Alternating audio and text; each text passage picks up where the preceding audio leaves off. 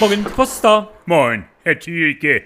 Ich hatte letzte Woche bei Rewe an der Kasse ungeschützten Kontakt zu einem Omikron-Erkrankten. Ach du meine Güte, wie konnte Ihnen das denn passieren? Ja, also Und ich, wie fühlen Sie sich denn jetzt? Sind Sie schon etwas wackelig Ja. und fällt Ihnen das Atmen mit der Nase schwer? ich äh, fühle mich an und für sich recht gut, Herr Thielke.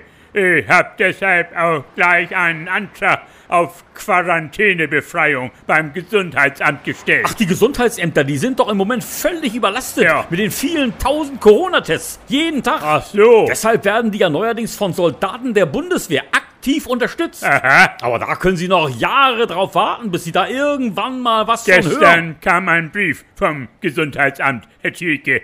Da steht drin, ich soll zum 1.4. dieses Jahres nachträglich meinen Grundwehrdienst antreten. Grundwehrdienst? Sie? Ja. Die Wehrpflicht, die gibt's ja schon lange nicht mehr. Ah. Nee. Das hat bestimmt irgend so ein Hilfssoldat im Eifer des Gefechts geschrieben. Ach so. Die Armee, die kann einfach nicht so schnell umschalten von Krieg auf Corona. Und nun weiß ich gar nicht, recht, Herr Thielke, was müsste ich denn da Haben Sie jetzt... denn in Ihrer Jugend keinen aktiven Dienst mit Waffengewalt abgeleistet? Ich habe Äh, mich damals aus beruflichen Gründen jedes Jahr wieder zurückstellen lassen, Herr Thielke. Und jetzt kriegen Sie eben Ihre verdiente Quittung dafür. Oha. Jetzt heißt es links 2-3, vorwärts Marsch und ab in die Kaserne. Aber da müsste man doch an und für sich irgendwas dran drehen. Ach, so schlimm wird das Ganze schon gar nicht werden. Nee. Vielleicht kommen Sie sogar mit ein paar netten Kameraden auf die Stube. Dann wollen Sie da hinterher gar nicht mehr weg. Was wird meine Frau bloß dazu sagen, Herr Thielke? Ich würde mich am liebsten doch nochmal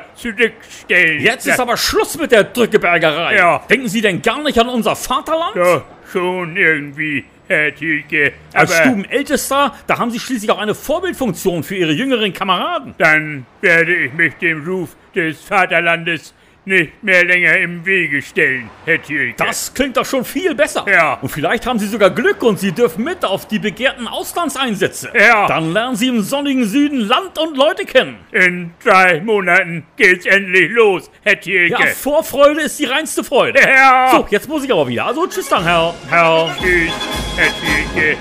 Tschüss.